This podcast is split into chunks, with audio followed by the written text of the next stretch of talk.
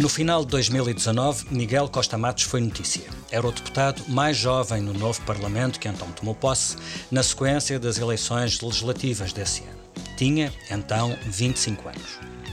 No final de 2020, Miguel Costa Matos voltou a ser notícia. Foi eleito presidente da Juventude Socialista. Tinha 26 anos e 12 de militância na JS. Desde que se inscreveu na organização, com 14 anos, teve um trajeto político precoce e promissor. Antes de liderar a JS, dirigiu a Federação da Área Urbana de Lisboa e integrou diversas direções nacionais. Também teve a sua primeira experiência autárquica. Em 2017 foi eleito membro de Assembleia de Freguesia e de Assembleia Municipal, no Conselho de Cascais, onde vive. Tudo isto ao mesmo tempo que se movia no coração do poder político, em São Bento, na função de conselheiro económico adjunto do Primeiro-Ministro, António Costa. Afirma-se como progressista, ecologista e firmemente de esquerda. Um colega de partido rotulou-o de stalinista. Miguel Costa Matos diz que quer ser a voz da sua geração. Tentei perceber que geração. Ora, tecnicamente o Miguel é um dos últimos millennials. A ser assim, é um dos mais novos desse grupo. E faz sentido. Há quem o veja como um daqueles uh, jovens gostam sempre de se relacionar com os mais velhos, ou até mesmo jovens por dentro que são mais velhos do que por fora. Mas como nasceu na transição dos millennials para a geração Z, isso isto não é uma ciência exata, também podemos olhá-lo como um dos mais velhos entre os mais novos. Bom, também lhe podemos perguntar, Miguel, seja bem-vindo à Política com Palavra, obrigado por ter aceitado o meu convite. Vê-se a si mesmo como um millennial ou como um membro da geração Z? Muito obrigado, Felipe, por, uh, pelo convite e é um gosto estar aqui a, a conversar consigo. Bom, eu acho que não faz sentido estas divisões arbitrárias e que, dependendo das definições, ora têm o fim de uma geração num momento ou o fim de uma geração no outro. A minha geração é aquela que viveu o período da crise de 2008 e 2011 e que agora vive esta crise na, na flor da sua idade, no momento em que nós estamos a crescer, em que afirmamos e desenvolvemos a nossa personalidade, em que estamos na escola e o período da Troika foi particularmente duro para quem estudava e agora para quem inicia o seu período no mercado de trabalho e para quem desejavelmente gostava de poder estar a emancipar-se, a sair de casa dos seus pais, a, a poder começar a pensar em criar família, no caso uh, também de, algum, de algumas pessoas da minha geração, e de facto, neste contexto de crises sucessivas, torna-se mais difícil conseguir fazê-lo. E é essa geração que eu quero representar. Então, talvez lhe pudéssemos chamar, no caso português, a geração das duas crises. Enfim, um dos perfis publicados na imprensa sobre o Miguel Costa Matos chamava-lhe o irreverente engravatado. Esses perfis contam a história de um filho de dois médicos que frequentou um exclusivíssimo colégio internacional, depois se licenciou em Filosofia, Política e Economia numa universidade inglesa e que fez mestrado em Economia na Universidade Nova de Lisboa. Acompanhou sempre os estudos de ativismo social, foi líder estudantil foi várias vezes representante dos alunos e profissionalmente tra tem trabalhado sempre na órbita do governo. Primeiro no Gabinete de Estratégia e Estudos do Ministério da Economia, depois no Gabinete de Planeamento, Estratégia, Avaliação e Relações Internacionais do Ministério das Finanças e, por fim, como já referi, no Gabinete do Primeiro-Ministro. Miguel, tudo isto se pode fazer fazendo uma pesquisa na, se pode saber fazendo uma pesquisa na internet. Diga-me alguma coisa sobre si que eu não possa saber planeta. Muito obrigado, Filipe. Em primeiro lugar, dizer que uh, não é uh, que tenha trabalhado sempre na órbita do governo, uh, portanto, eu estive a estagiar, a fazer investigação, primeiro no âmbito da minha tese, depois no âmbito mais lato no Gabinete de Estratégia e Estudos do Ministério da Economia, que não é do governo, é um organismo público, como uma direção-geral outra, uh, e depois entrei por concurso público no Ministério das Finanças. Uh, uma coisa que, que não se poderá saber sobre mim na internet, uh, que toquei violino, fiz karaté, fiz teatro, um, que tenho um cachorro chamado Mr. Darcy, pronto. Muito bem. Um Começamos pelas eleições presidenciais, é o que lhe proponho. Vamos já à, leitura dos resultados, mas antes eu queria perceber melhor a posição da Juventude Socialista. A JS recomendou o voto num dos três candidatos de esquerda, uh, indistintamente. Isso significa que para a JS, suponho eu, era indiferente a escolha entre Ana Gomes, Marisa Matias ou João Ferreira. Portanto, qualquer um deles, menos Marcelo Rebelo de Sousa ou André Ventura, ou qualquer um dos outros. Isto significa que para a JS é indiferente se um Presidente da República é europeísta ou adversário da construção europeia? Se é indiferente que o Presidente da República defenda a participação no euro ou a saída da moeda única? Não, não é indiferente. Uh, não é indiferente e a JS é europeísta uh, e também tem uma visão de integração na NATO uh, e, portanto, para nós, nós defendemos estes valores. Achamos que estes não são valores que estão em cima da mesa neste momento, estão firmemente integrados na nossa sociedade e achamos que dentro do espaço de liberdade política que o Partido Socialista deu, e o Partido Socialista também deu liberdade de voto, poderia-se dizer que também era indiferente a estes candidatos. Mas dentro do espaço de liberdade política que o Partido Socialista deu, nós recomendávamos o voto, e não só o voto, também o empenho, nos candidatos da esquerda. E porquê que o fazíamos? Fizemos-lo porque, olhando para os desafios que o nosso país enfrenta, e em particular para aquilo que são as competências do Presidente da República, de fazer cumprir a Constituição, achámos que era particularmente importante defender os valores e as causas da esquerda. Os valores e as causas do Estado Social, e a Constituição é particularmente forte nesse sentido, de combater a extrema-direita e de claramente dizemos que não às revisões constitucionais a que o PSD está a dar a mão, de defendermos a ecologia, de termos um Presidente da República que lidera agendas como fez Jorge Sampaio, por exemplo, na causa da despenalização das drogas leves. E pusemos uma causa muito forte em cima da agenda e que, infelizmente, nenhum candidato eh, correspondeu, que nós tínhamos conhecimento, que é de colocar um jovem no Conselho de Estado porque a nossa democracia também tem que ouvir as vozes da nova geração. Esta atitude da, da, da juventude socialista pode, de um certo ponto de vista, ser vista como por sectarismo.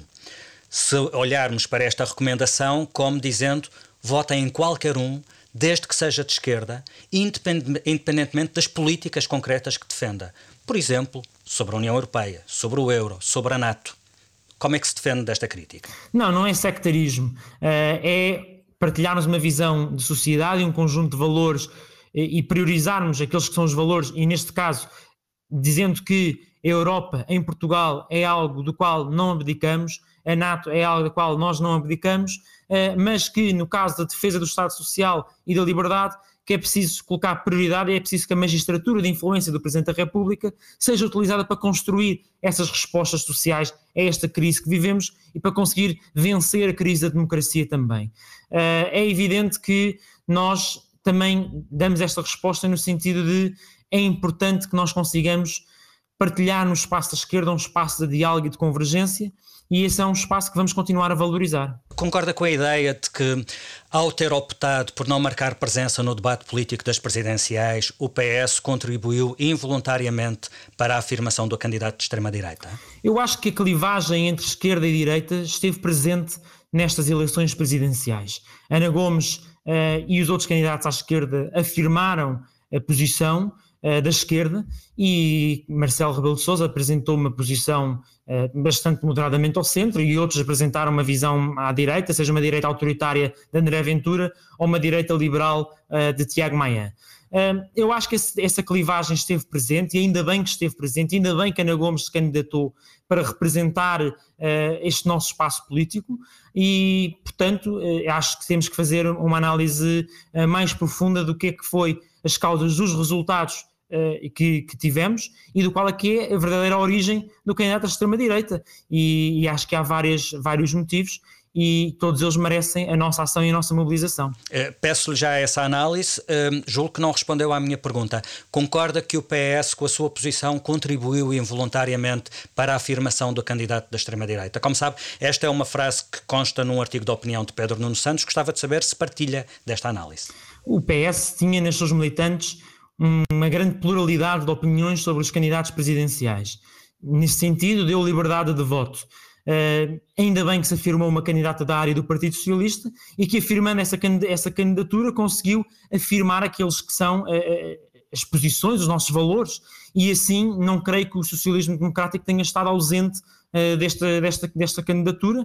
Houve, porventura, vários fatores que contribuíram para que o André Ventura crescesse E quer dizer, aqui eu creio que não podemos ignorar que haja sítios e pessoas onde o Estado está muitas vezes pouco presente, não consegue dar respostas, uh, que sintam que o colaborador social está avariado, uh, que nós não, não nos recusemos às vezes a reconhecer alguns dos problemas da sociedade, fiquemos um bocadinho na defensiva, a dizer o que já fizemos, que deixa vazios que outros preenchem e claramente André Ventura tem um discurso de excluir pessoas da sociedade, nós precisamos ter discursos de onde existem aqui situações é preciso nós incluirmos essas pessoas e é preciso fazermos um maior esforço de inclusão. Depois de termos uma, às vezes visões pouco humanas, pouco mais demasiado tecnocráticas, onde não se distingue a esquerda e a direita e partilho da visão de que isto não pode ser uma leitura de combate nessas eleições presidenciais, tornarmos um partido do centro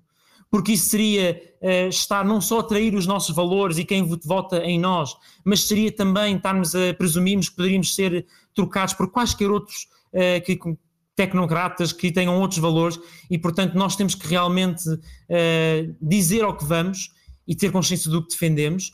Não podemos ignorar com isto aquele que é o papel da direita, porque olhando para os resultados, vemos que não é de facto uma divisão interior-litoral, não é uma divisão rural-urbano. Há muitos votos do André Ventura na área metropolitana de Lisboa, por exemplo, eh, e que o André Ventura não tocou no voto da esquerda. Representou-se uma reconfiguração da direita.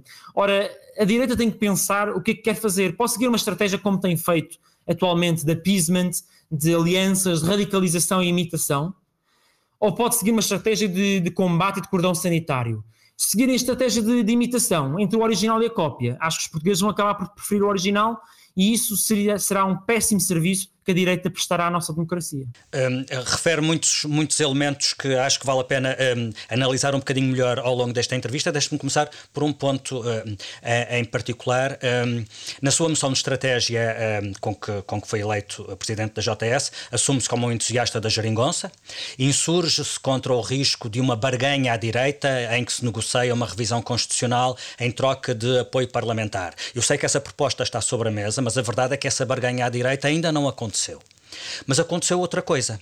Eu ainda há pouco tempo uh, entrevistei aqui neste podcast o Manuel Alegre e ele dizia a geringonça ficou aquém das expectativas. Não houve um ímpeto reformador ou um projeto nacional. Isto tem-se resumido a uma espécie de mercearia à volta do orçamento. E Manuel Alegre avisava uma convergência de esquerda tem de ser mais do que uma negociata à volta do orçamento. Pergunto-lhe duas coisas.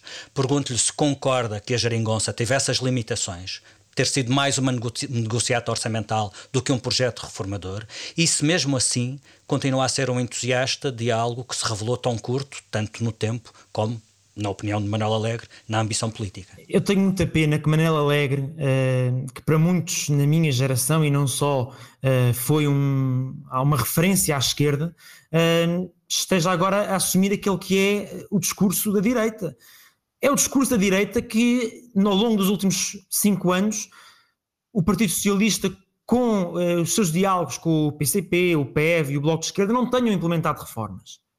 Querem outra reforma que não a valorização de, das prestações sociais, que não a flexibilização e a maior autonomia nas escolas, querem outra reforma que não uh, as reformas fiscais no sentido de maior progressividade, aposto no ensino superior e na ciência, para que nós concorramos não pelos baixos salários, como queria a direita no, no período de Passos Coelho, mas sim concorrermos pela inovação, pela nossa diferenciação. Claramente que os últimos cinco anos foram períodos de profundas reformas em várias áreas governativas. E acho que é profundamente injusto que eh, nós adotemos no seio do nosso próprio partido esse discurso é justamente por nós termos conseguido tantas reformas e permanentemente virar a página da austeridade e da troika que é necessário agora renovarmos a geringonça, iniciarmos um novo, uma nova agenda uh, de convergência e de diálogo à esquerda e que tem que necessariamente incluir o Bloco de Esquerda e o Bloco de Esquerda tem que regressar à mesa da negociação. O François Mitterrand tem uma citação que eu uh, gosto bastante e que usei no encerramento do Congresso da JS e que diz mais ou menos: eh, será que somos muitos socialistas e os ecologistas para nos dar ao luxo de nos dilacerar e enfrentar de forma dispersa os donos de um poder insensível à nossa razão de viver? E, e de facto, isto acho que está muito certo. O foco está nas pessoas, está nos desafios que nós temos pela frente. E nós olhamos para os desafios que temos. As alterações climáticas, com os riscos de uma transição injusta, como vimos na refinaria de Matosinhos. A transição digital, com um conjunto de pessoas que não conseguem aceder a equipamentos ou não conseguem pagar a sua internet. Uh, vemos desafios como as desigualdades, que o próprio FMI e a OCDE apontam como sendo entraves brutais ao nosso crescimento uh, económico. Bom, se olharmos para tudo, para tudo isto, nós percebemos a necessidade de verdadeiramente temos uma visão de esquerda que valoriza o Estado Social e de renovarmos este diálogo. Acho que isso era, era muito importante e é algo que tem, temos defendido desde o início, até porque há um elemento de pluralidade, Felipe, que é ninguém é dono da razão. E a, a conversar, nós conseguimos ter uma política não só mais abrangente em termos políticos e sociais, mas também melhor. E acho que vimos isso nos últimos cinco anos e é importante renovar isso para o futuro. Miguel, tendo em conta que tanto o PCP como o Bloco têm rejeitado novos entendimentos sólidos com o PS. O PCP rejeitou logo após as legislativas, deixou muito claro que não queria repetir nada parecido com a geringonça. O Bloco de Esquerda acabou por fechar essa porta quando o governo a reabriu já em plena pandemia, em 2020. Como é que propõe que se concretize essa renovação da geringonça? Quer dizer, eu suponho que seja contra a ideia de casamentos forçados. Portanto, como é que se casa quem não quer casar? Ora, hum de facto, eh, nós temos, eh, tivemos esta situação no início de, desta legislatura, ehm, de haver vontades diferentes entre os parceiros de, de como é que poderíamos aqui avançar. Eh, eu acho que a incerteza que alguns colocam na nossa solução política ehm, é, de certa forma, uma incerteza que depois se traduz na situação social e económica de um conjunto de pessoas eh, que nós pretendemos servir, do povo, das pessoas que trabalham. Uh, e, portanto, a responsabilidade de nós vencermos esta crise, tanto a económica e social como a da democracia, uh, é tão importante ou mais do que a responsabilidade que tivemos em 2015 de virar a página da austeridade e da Troika. E por isso é que nós precisamos de fazer o apelo aos jovens e aos não jovens do Bloco de Esquerda, do PCP, para vamos lá voltar a sentar-nos, como fizemos com Mário Soares e Manuel Carvalho da Silva, com as, as, as, sessões na aula magna, com o Congresso Democrático das Alternativas, mas pensar qual é, é a visão de país que temos até 2030. Isso é algo que a Juventude Socialista uh, está uh, a começar a fazer e que pretende fazer neste trimestre. Queremos lançar a discussão sobre quais é devem ser as grandes reformas que o país precisa de fazer, porque Francisco Louçã escreveu no, no Expresso num artigo e depois de domingo, que agora é preciso começarmos a discutir o que é que estrutural queríamos mudar no nosso país. E de facto, uh, nós não podemos querer, ninguém quer, olhamos para nível internacional, ninguém quer que nesta recuperação voltemos ao passado. Vemos a nossa sociedade e vemos a insustentabilidade ecológica e social e financeira, uh, vemos também injustiças, e perante tudo isto nós temos que ser capazes de afirmar claramente o que é que queremos. Qual é que é o mercado de trabalho que queremos? Não é certamente uh, as visões de precariedade que temos hoje. Qual é que é a habitação que queremos? Não queremos que as pessoas sejam tantas vezes seja inacessível de terem arrendarem uma casa ou comprarem casa um, e temos que pensar nestas reformas. Quando o Miguel defende que a esquerda tem de persistir no diálogo, também uh, critica a intransigência irresponsável de alguns. A expressão é sua. Está a falar do PCP e do Bloco ou também do PS? Eu estou a falar uh, daqueles que olham para uh, um conjunto de temas como assuntos que estão fora da mesa.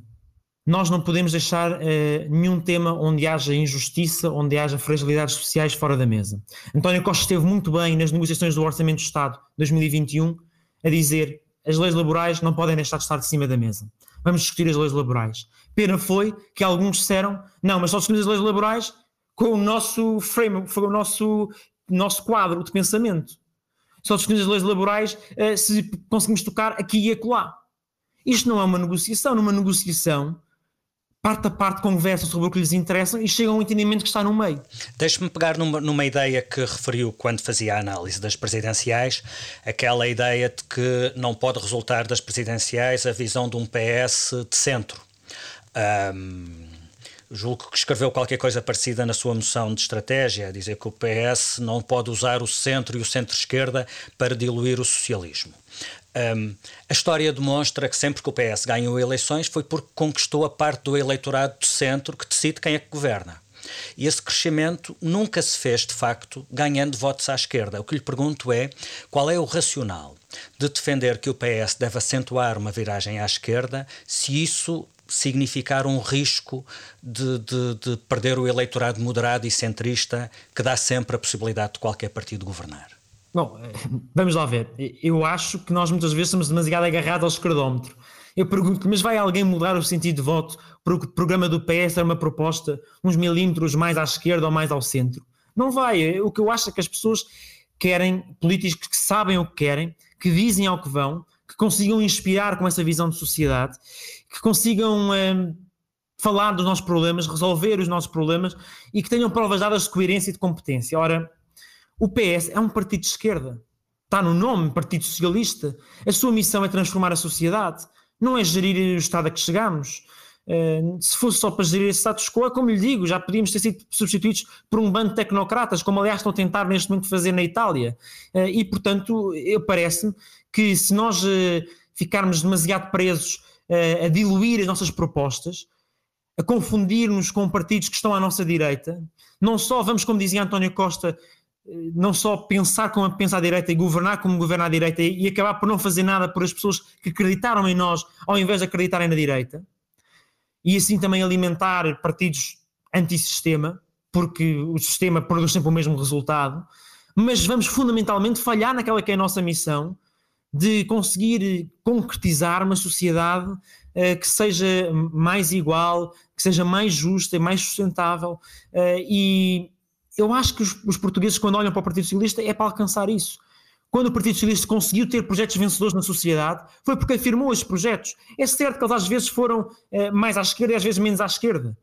Mas a verdade é que em cada um dos momentos de vitória do Partido Socialista conseguimos afirmar esse projeto. A palavra-chave desse projeto é audácia e nunca é conformismo. E é justamente contra as pessoas que querem um PS conformista com o sistema e com o mercado selvagem que, que nós eh, não podemos compactuar. Nós temos que afirmar um PS audaz e reformista.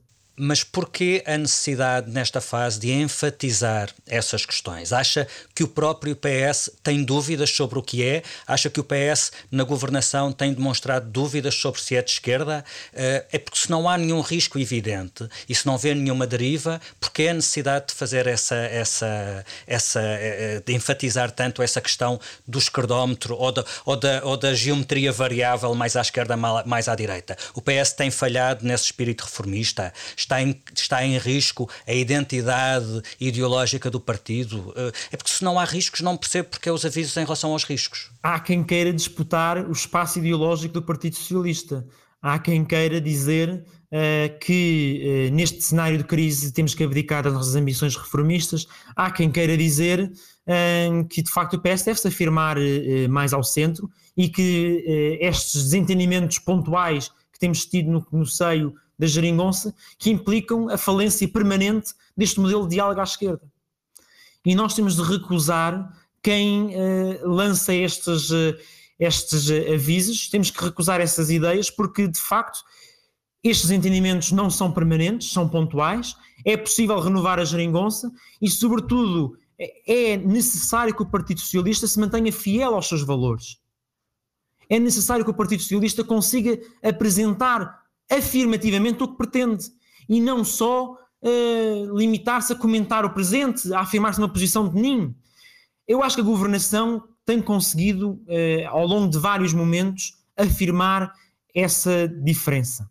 Já o disse, uh, acho, por exemplo, nas políticas ativas de emprego, foi muito clara a diferença entre os estágios de IFP uh, pré-governo do Partido Socialista, em que as pessoas da minha geração eram colocadas, mas depois saíam e entravam para lá novas pessoas, e aquilo que tem vindo a ser o premiar das empresas que ficam com os trabalhadores, que contratam em contratos sem termo.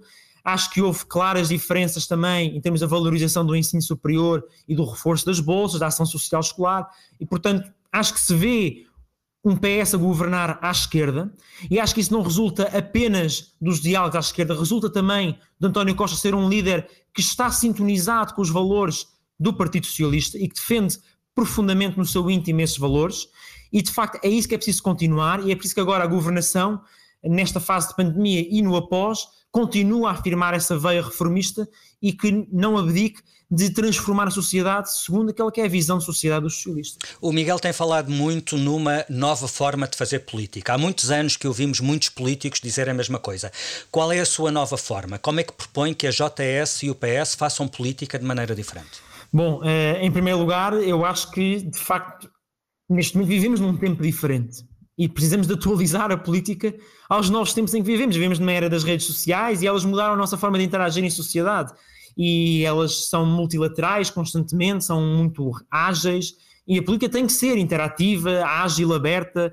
As pessoas já não aceitam vir para os partidos apenas para abanar bandeiras, entregar folhetos, ouvir conferências. As pessoas querem dar a sua opinião, querem discutir política mas não é só discutir política como se discutissem no café ou no Twitter, é, é, querem que essa discussão seja consequente. E os partidos têm que lhes dar essas oportunidades de as suas ideias eh, resultarem em mudanças políticas. Já há três anos tivemos um jovem socialista que veio a uma iniciativa, um fórum da JS, e que veio com uma ideia que era, deveria haver, uh, veio com duas ideias, devia haver uma transição automática entre as bolsas de, do ensino secundário e do ensino superior e que devia haver uma majoração uh, consoante os custos da habitação uh, de cada sítio o complemento de alojamento que é dado na ação do ensino social escolar que devia ser majorado com o seu custo de habitação. Essa ideia fez o seu, o seu, caminho na juventude socialista, a JS propôs ao Partido Socialista essa ideia e hoje em dia é uma realidade que os jovens do ensino superior eh, já vivem. E, portanto, nós podemos demonstrar que a política consegue ser, consegue passar da discussão política para a consequência, das causas para a realidade. E, e, isso tem que acontecer não só a nível de política autárquica nas secções, tem que acontecer também a nível nacional e é isso algo que nós queremos mudar de forma estrutural na forma de funcionamento da juventude socialista, é dar voz aos militantes, aos simpatizantes e construir um caminho para que as suas ideias se transformem em realidades. Depois eu acho que, enfim, nós temos que conseguir ser mais próximos, sair das setas das partidárias, ir ao terreno. As, eh, o tempo das lideranças que comandam o respeito à distância acabou. Hoje em dia é preciso uma liderança mais humana. E acho que também é preciso apostarmos mais na preparação e na capacitação de quem faz política essa exigência sente-se mais eh, nas pessoas. Eh, há também uma maior relutância em quem participa politicamente em intervir sem essa preparação, e também é por isso que este sábado nós vamos iniciar um ciclo de formação eh, dedicado ao socialismo democrático, aos nossos valores, à nossa identidade, porque de facto, como dizia António Arnaud, nós podemos transformar o país se nos mantivermos fiéis àqueles que são os nossos grandes valores. E por fim, é dizer, eu, eu acho que já ninguém aceita comportamentos eticamente duvidosos. Eu acho que nós temos que ser implacáveis uh, com a corrupção, com a falta de integridade no nosso seio, e é por isso que também na revisão estatutária que apresentei ao Congresso da JS, nós reforçamos nos nossos estatutos uh, os aspectos éticos e aí temos que ser absolutamente uh, firmes. E enfim, acho que é com base nestes vários eixos que nós podemos afirmar uma nova forma de fazer política. Espero que seja verdadeiramente desta vez a que vamos lá, Filipe, e que não esteja daqui a 10 anos a dizer-me prometeu fazer uma forma diferente de fazer política, mas eh, olha, não conseguiu. Provavelmente estaria a fazer essa pergunta ao seu sucessor de daqui a 10 anos, mas esperemos que não. Outra das suas bandeiras é, eu vou citar, diversificar a base de militância partidária, alcançando faixas etárias, graus de qualificação e setores de atividade subrepresentados. Eu corro o risco de um, fazer a próxima pergunta com base num preconceito. Em todo o caso, vou arriscar fazê-la. Em que medida é que um líder da JS, que estudou num caríssimo colégio privado internacional, se licenciou numa universidade no Reino Unido e só trabalhou em uh, uh, gabinetes governamentais ou na esfera de ministérios, é a pessoa certa para chegar a setores subrepresentados da população?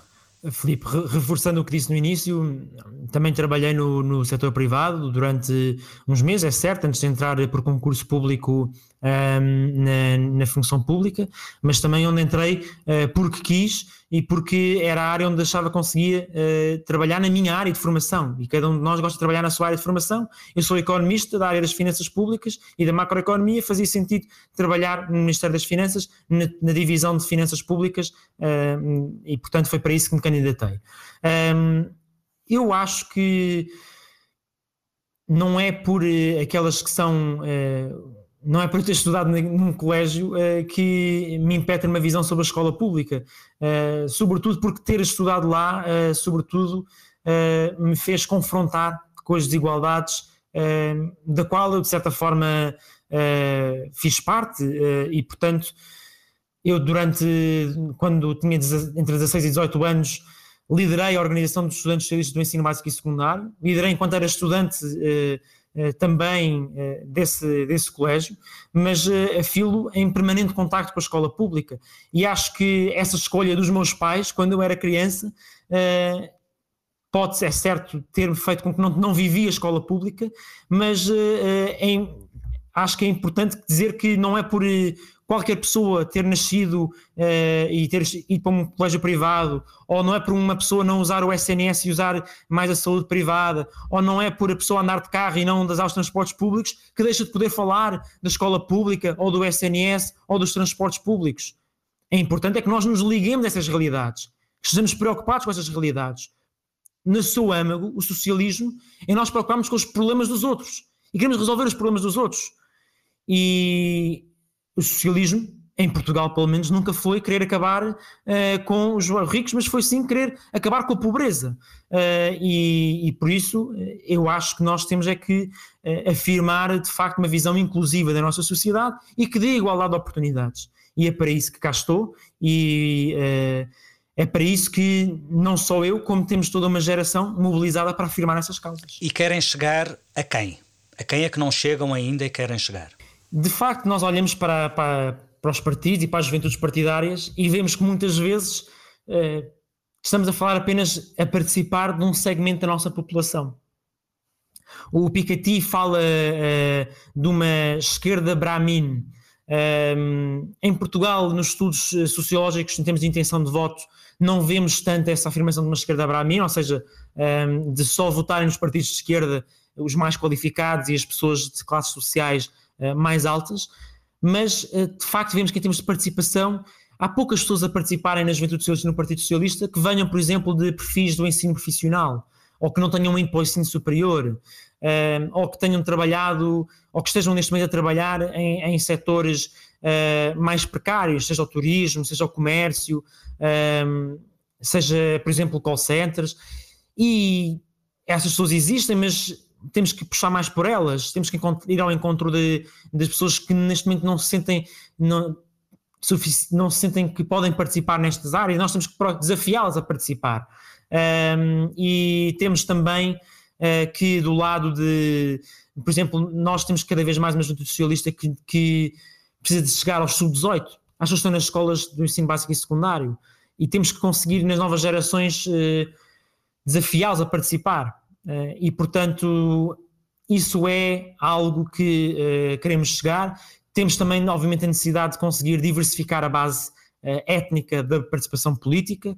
o Partido Socialista elegeu uma deputada de minorias étnicas. É importante reforçar essa representação, irmos ao encontro também dessas comunidades, das comunidades migrantes, um, e, portanto, isso é um caminho que temos que fazer e acho que só se faz indo aos sítios onde as pessoas estão, falando dos seus problemas e sendo consequentes. Eu tenho tido várias conversas com, por exemplo, estudantes internacionais. Muito poucas, muito poucos políticos até agora tinham ido lá conversar com eles, saber os seus problemas e depois ter-lhes dado feedback do que é que fizeram à volta desses problemas. Uh, e enfim, eu próprio tenho muitas, muitas áreas onde ainda melhorar para conseguir chegar a, a a esses grupos e a outros grupos para conseguir fazê-los sentirem-se representados e com essa representação é que eles depois sentem que acho que podem participar politicamente. Mas se nós desistirmos de ir ao, ao, alcance deles, ao encontro deles, é, é aí é que eles nunca vão participar. Na, na vossa agenda dão também bastante destaque às questões de igualdade e direitos. Pergunto-lhe com que propostas e pergunto-lhe também se estamos a falar de continuar um filão político que deu grande notoriedade à JS com as famosas causas fraturantes e se essas não são causas que são cada vez mais micro. Nós, no, nos socialistas, não podemos deixar de falar daquelas que são as causas materiais das pessoas, das uh, causas económicas e sociais, uh, seja a, a, educação, seja o trabalho. Temos de ter propostas arrojadas uh, para a habitação, temos de ter propostas arrojadas para a economia, mas não podemos abdicar de intervir quando vemos discriminações e preconceitos na sociedade. E nós temos que renovar essa agenda. Porque muita gente acha, quer dizer, ok, eh, implementámos o casamento entre pessoas do mesmo sexo, apresentamos a coadoção, a progressão medicamente assistida, temos leis contra a disparidade salarial. Bom, ok, está feita a nossa luta. Não, não está feita. A luta da juventude socialista tem que se renovar nestas áreas, com mais ambição na área da violência sexual, que se fala muito pouco em Portugal, é preciso falar de sexo com consentimento, é preciso que o consentimento entre na educação sexual nas escolas e, é, e também no ensino superior. Uh, é preciso que, por exemplo, os produtos de higiene feminina, e foi uma proposta da JS no Orçamento de Estado de 2020, tenham aqui um enquadramento diferente para que não haja desigualdade económica também aí. Uh, em termos de direitos LGBT, apresentámos há pouco uh, uma proposta no sentido de acabar com a discriminação nas dádivas de sangue por parte uh, de homens que fazem sexo com homens. Queremos acabar com as chamadas terapias de conversão, que ainda são legais em Portugal. O acesso à saúde por parte da comunidade trans é, é muito precário. Ainda não temos em Portugal um terceiro género para as pessoas que não se sentem nem homens nem mulheres. Uh, as pessoas com deficiência enfrentam barreiras arquitetónicas enormes. Uh, o, o, combate ao racismo tem ainda um longo caminho a fazer. Aliás, vemos o líder da oposição a dizer que não há racismo em Portugal, mas como é que é possível quando vemos pessoas uh, paradas em ciclos de pobreza, quando vemos uh, Bruno Candé, que foi assassinado por motivos racistas, o Ministério Público já veio acusar o, o homicida de ter cometido esse crime com base em motivos raciais.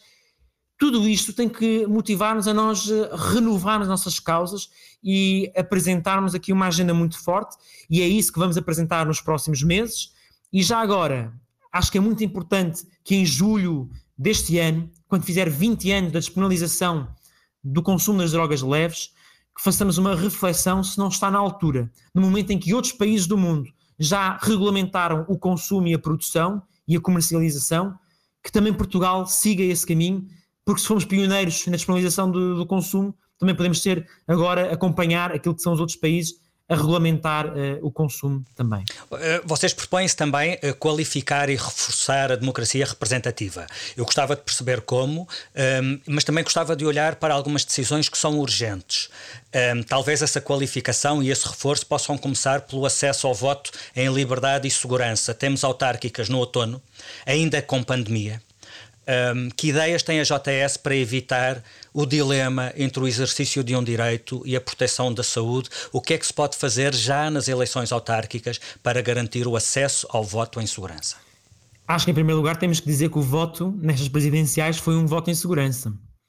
Houve filas, tanto no voto antecipado como no voto no domingo, mas foi um voto em segurança. Houve, de facto, muitas pessoas que ficaram eh, não puderam aceder ao seu voto porque estavam isoladas, ou seja por estarem eh, positivas eh, ou por estarem em isolamento profilático. Temos que arranjar uma solução melhor até às autárquicas eh, a esse respeito. Acho que para o futuro temos que olhar para a adoção do voto eletrónico como uma forma de acelerar aquele que é uh, o, o, exercício do direito ao voto uh, em Portugal, porque de facto, se não tivermos a pesquisar por, por, dezenas de páginas um, de, do caderno eleitoral de, daquelas mesas, vamos aqui ter uma maior rapidez no exercício do direito do voto, e isso é uma grande medida no sentido de, de permitir que o voto seja uh, seguro e mais, e mais fácil. Mas o voto eletrónico, atenção, não é o voto em casa é o voto em máquinas eletrónicas eh, no local do voto, é um voto presencial. Um, e este piloto que foi feito no distrito de Évora uh, correu muitíssimo bem e faz sentido que possa vir a ser adotado uh, para o futuro. Nós, em termos de reforma do sistema uh, democrático, temos um conjunto de ideias. A primeira delas tem que começar, naturalmente, naquela que é a consciencialização e a educação para a cidadania. E é com muita pena que vemos alguns uh, socialistas até a criticarem a educação para a cidadania. É uma causa antiga da juventude socialista de valorizarmos a educação para a cidadania e de apostarmos nas pessoas terem conhecimento sobre como é que funciona o sistema democrático, também como é que funciona o sistema fiscal, falarmos de direitos humanos na escola. Uh, isso é importante. Uh, mas, naturalmente, que temos que também olhar para outras soluções de como aproximar eleitos e eleitores. A JS há 10 anos eh, foi pioneiro em Portugal a defender os orçamentos participativos. Uh, isso depois foi algo que foi implementado em várias autarquias, hoje em dia está bastante implementado. Defendemos também os conselhos municipais de juventude. É preciso aprofundar essas lógicas participativas. Um, ehm, por exemplo, valorizarmos mais as associações de moradores, uh, porque isso, essas, essas lógicas de, de democracia próxima, participativa, um, permitem de facto que, que, respondamos mais rapidamente às necessidades das pessoas, que as pessoas sintam que essas, essas, essas, esses problemas são verdadeiramente respondidos. Mas temos também a olhar naturalmente para o sistema eleitoral. Nós temos tido uma discussão ao longo de vários anos na JTS sobre a reforma do sistema eleitoral, de considerarmos ciclos uninominais, obviamente com um ciclo de compensação para não prejudicar e talvez até aumentar a proporcionalidade que neste momento temos no nosso sistema. Um, e acho que não podemos ignorar que no nosso sistema político e democrático temos que olhar para o reforço do sistema de justiça, da sua credibilização, uh, da combate à corrupção, também da valorização da imprensa uh, como forma de combatermos a fake news, de melhorarmos a, a, forma das pessoas estarem informadas e de poderem participar no debate público com factos. E, e portanto há aqui um, um, um, caderno de encargos muito extenso que queremos desenvolver no sentido de realmente ultrapassarmos aquela que é uma crise da democracia e que tem uh, causas uh, múltiplas, mas que não se vai resolver nós pondo os, os, dedos nos ouvidos ou enterrando a cabeça na areia. exige verdadeiramente ações concretas e a JTS está empenhada em proporcionar essas ações. No, no, caso con concreto do combate às fake news, uh, a JS propõe um quadro regulatório que protege os cidadãos de desinformação intencional. Pode explicar-me qual é a sua ideia? Deve-se o, o Estado a definir o que é notícia e o que são fake news? Não, aqui nunca seria o Estado a definir, eh, sendo um quadro, eh, achamos que é um quadro que depois, estes julgamentos são para os, para os tribunais e a acusação é para o Ministério Público. Eh, e, de facto, já são os tribunais que, por exemplo, decidem se algo é verdadeiro ou falso naquilo que são os crimes, por exemplo, de difamação e injúria. E, portanto, a extensão disso para fake news é algo que nos parece evidente quando não está, para além do valor a proteger da honra de alguém, temos também o valor a proteger das pessoas saberem o que é que é facto, o que é que é mentira. E, portanto, é preciso verdadeiramente aqui darmos passos concretos para que alguém que anda por aí a espalhar coisas que são verdadeiramente falsas tenha verdadeiramente uma consequência por fazê-lo e infelizmente uh, isso não está neste momento a acontecer. Vemos sinais muito encorajadores da parte da Ministra da Presidência no sentido de, de avançar com combates claros uh, às fake news, também da parte do Ministério da Cultura. É preciso, a JS quer contribuir para essa agenda.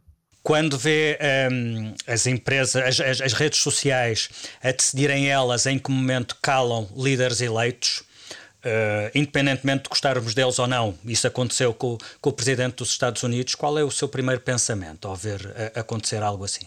Isto é algo que, que nos tem que dividir. Um, ehm, por um lado, uh, temos que perceber que aquilo são plataformas privadas, um, ehm, portanto, de certa forma, o que cada, cada entidade tem direito à sua política editorial. Uh, e neste caso, uma política editorial que até pode ter umas bases de compreensão mais alargadas, porque não são políticas, são uh, alguém apelou, incitou à violência e, nesse sentido, limitaram esse incitamento à violência. Um, ou apelou que disse que uma eleição era, era fraudulenta, quando há vários casos de tribunal que demonstram que não foi fraudulenta, e, portanto, avisaram nesse sentido. Eu teria preferido, naturalmente, que tivéssemos ficado pelos sistemas de avisos uh, que colocaram, uh, em vez do sistema de silenciar alguém, uh, que acho de facto bastante drástico. Até porque o outro lado de tudo isto é, numa economia de plataformas, ganham as plataformas que têm mais gente e que se tornam plataformas quase de utilidade pública. Hoje em dia, Facebooks, Twitters, Instagrams são tão utilizados que se tornam universais. Tudo bem que são privados, mas são, de certa forma, comuns a todos nós. Uh, e, uh, nesse sentido, tenho muitas dúvidas que possamos uh, aceitar acriticamente que silenciem um político, por muito que discordemos dele. E, e, acho que isso é matéria para nós refletirmos de forma muito séria ao longo dos próximos meses. De facto, é preciso aprofundar uma carta de direitos digitais, é preciso reformar e regular o digital, tenho estado a participar a nível internacional algumas discussões eh, sobre isso e espero que a nível eh, eh, de Portugal também consigamos aqui afirmar qualquer coisa, embora acho que para sermos mais eficazes essa regulação terá que vir sobretudo a nível europeu e, e quem sabe até uh, mais internacional do que, do que europeu. Muito bem, Miguel. Termino, como sempre, nestas entrevistas pedindo-lhe um nome. O nome de alguém do PS que foi uma referência maior no seu percurso político. Olha, um, ehm, Jorge Sampaio uh, é um nome que foi um presidente da República que muito nos inspirou, alguém que sempre esteve próximo dos seus valores uh, e alguém que uh, muito, muito que sim como, como uma grande referência. Mas se me permite dar um segundo mais jovem, Duarte Cordeiro, meu primeiro secretário-geral da Juventude Socialista e alguém que muito admiro e que acho que tem feito um trabalho excepcional nos assuntos parlamentares. Não foi o primeiro a, responder a um nome com dois, imagino que também não seja o último. Ficamos por aqui, agradeço a sua disponibilidade, Miguel Costa Matos. Muito obrigado, Felipe. Política com Palavra volta na próxima semana.